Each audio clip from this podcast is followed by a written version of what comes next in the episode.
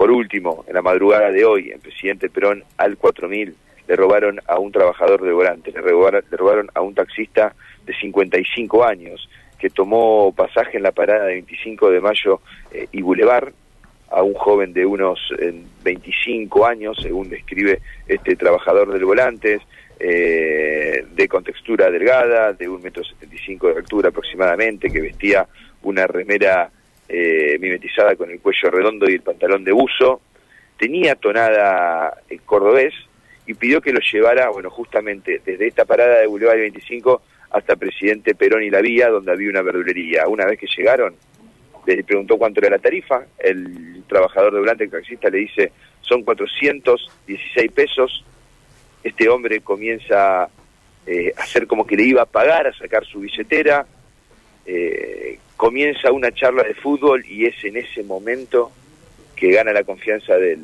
del chofer, es que le sustrae sus pertenencias, su teléfono celular, marca Samsung modelo J2 y se da la fuga. Esos son los episodios de la crónica policial de las últimas horas, Carlos. Bueno, realmente ¿eh? la inseguridad entre nosotros permanentemente, ¿no? Con este y con otros hechos, ¿no?